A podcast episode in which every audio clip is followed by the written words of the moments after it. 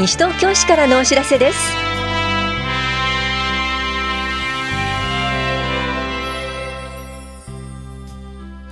今日は証明書コンビニ交付サービス停止。一人親家庭の父母に資格取得のための給付金支給などについてお知らせします。インタビュールームお話は西東京市財政課の青木純子さん。テーマは2019年度平成31年度予算が成立しました。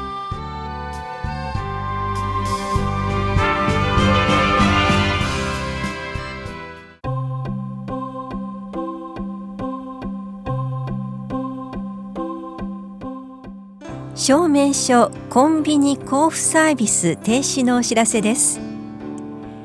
システムメンテナンス作業に伴いマイナンバーカードを利用した証明書コンビニ交付サービスが4月25日木曜日市内外のすべての店舗で停止します。ご理解とご協力をお願いします。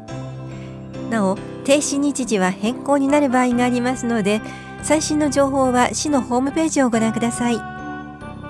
市民課からのお知らせでした。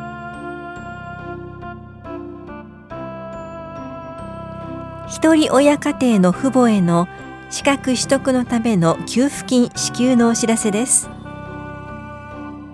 児童扶養手当の受給者などを対象に就業や資格取得のための講座受講就業について給付金訓練促進費などを支給します。自立支援教育訓練給付金は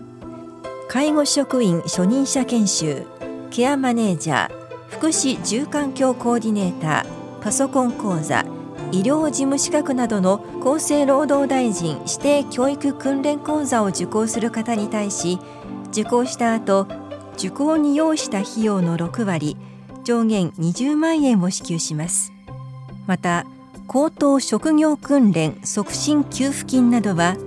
保育士准看護師介護福祉士理学療法士調理師生化衛生士などの資格を取得見込みの方を対象に訓練促進費などを支給するものです。いずれも事前の相談などが必要になります。詳しくは田野視聴者子育て支援課までお問い合わせください。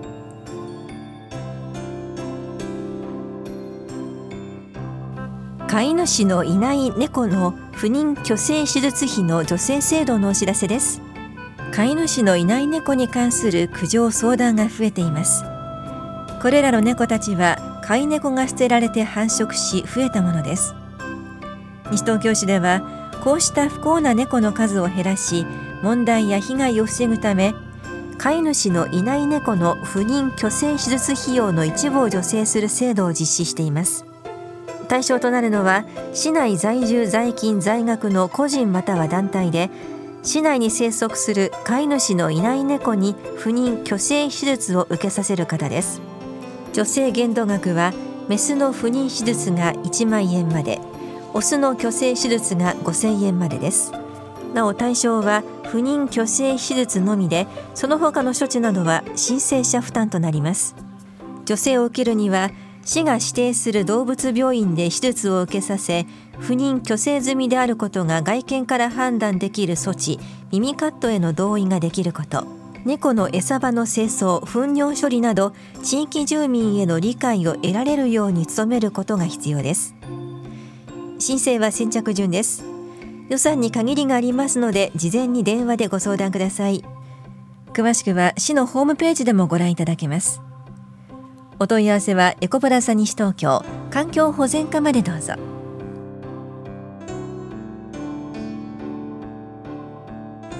第4次行財政改革大綱に基づく取り組みによる財政効果の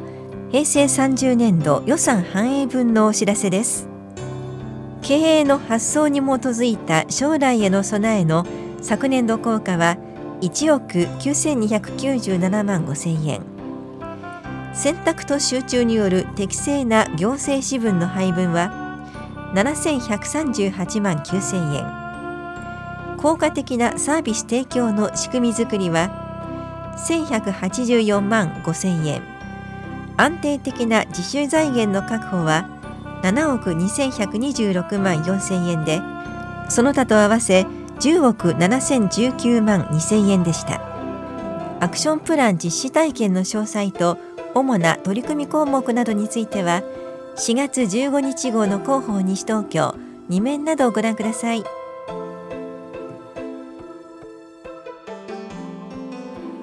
民間賃貸住宅への入居や居住継続にお困りの皆さん住宅確保要配慮者民間賃貸住宅入居支援居住継続支援制度をご活用ください。65歳以上のみの高齢者世帯。身体障害者手帳4級以上愛の手帳3度以上精神障害者保健福祉手帳2級以上の所持者がいる障害者世帯。18歳未満の子と父または母のいずれかの一人親世帯を対象に西東京市と協定を結んだ保証会社の担当者が不動産会社へ同行するなど住宅探しのお手伝いをします。また住宅を借りる際に保証人が見つからない場合は市と協定を結んだ保証会社の保証委託契約を斡旋します。さらにこの制度で斡旋された保証会社と保証委託契約を締結した場合市内に2年以上居住し市が定める所得基準内にある方は新規契約時と初回更新時の2回分の保証委託料の一部を助成します。その他詳細な条件がありますので法や庁舎都市計画課までお問い合わせください。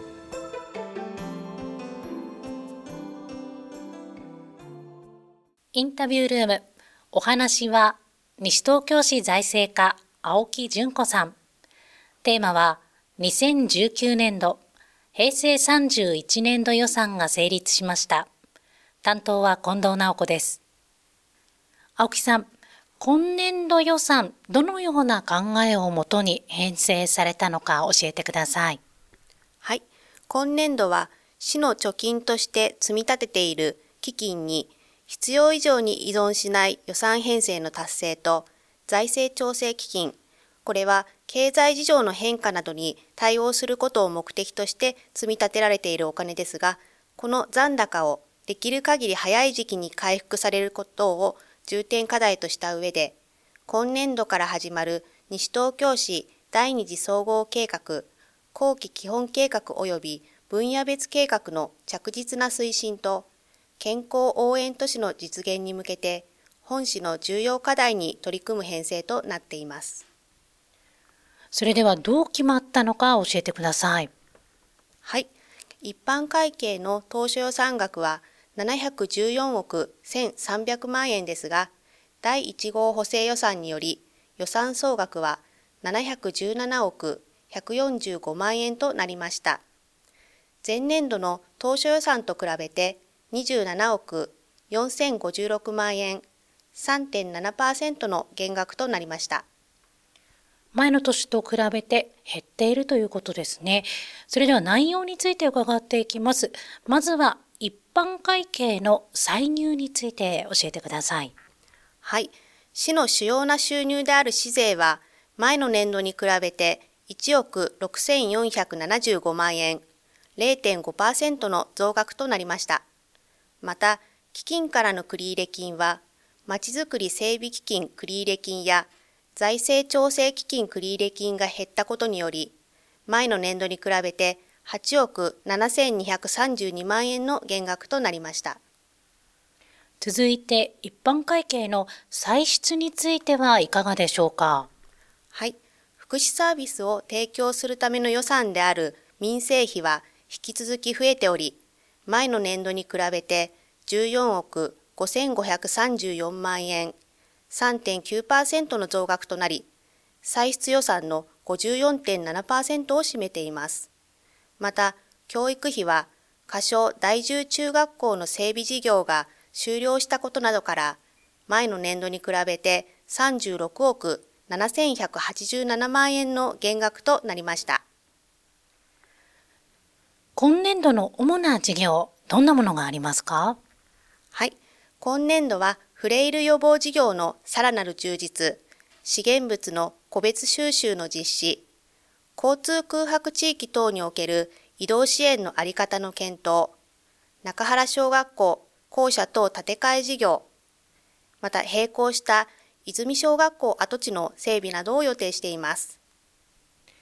今お話いただきましたが、西東京市民の皆さんにも市の予算がどのように使われているか興味を持っていただきたいですね。はい。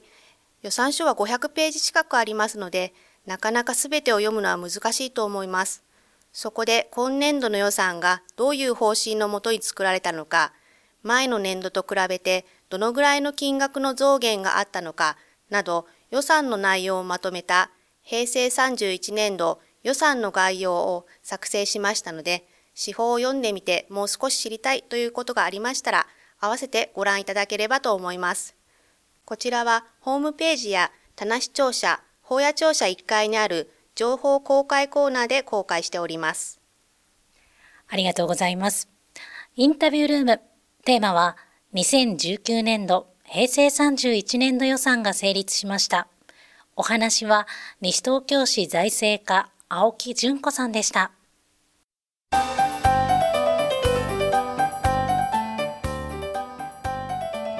外国人のためのリレー専門家相談会。通訳ボランティア募集のお知らせです。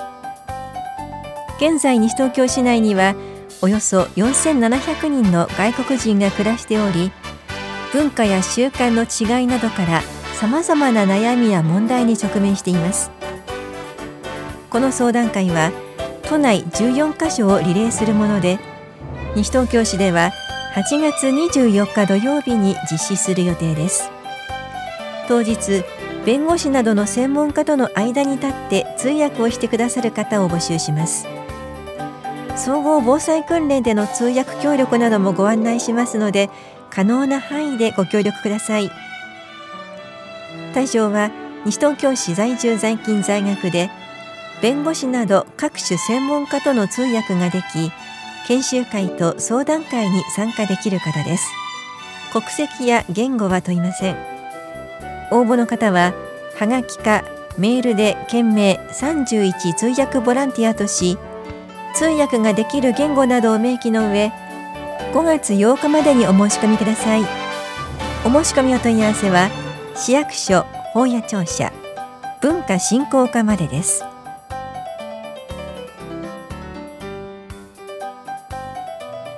この番組では皆さんからのご意見をお待ちしています。FM 西東京西東京市からのお知らせ係までお寄せください。またお知らせについての詳しい内容は広報西東京や西東京市ウェブをご覧いただくか西東京市役所までお問い合わせください。電話番号は042-464-1311 042 464-1311番です。なお4月27日から5月6日までの大型連休中市の一般業務はお休みとなります。市の施設の休みの日程は施設ごとに異なります。花バスの運行とゴミ資源物の収集は通常通り行われます。以上西東京市からのお知らせ亀井さゆりでした。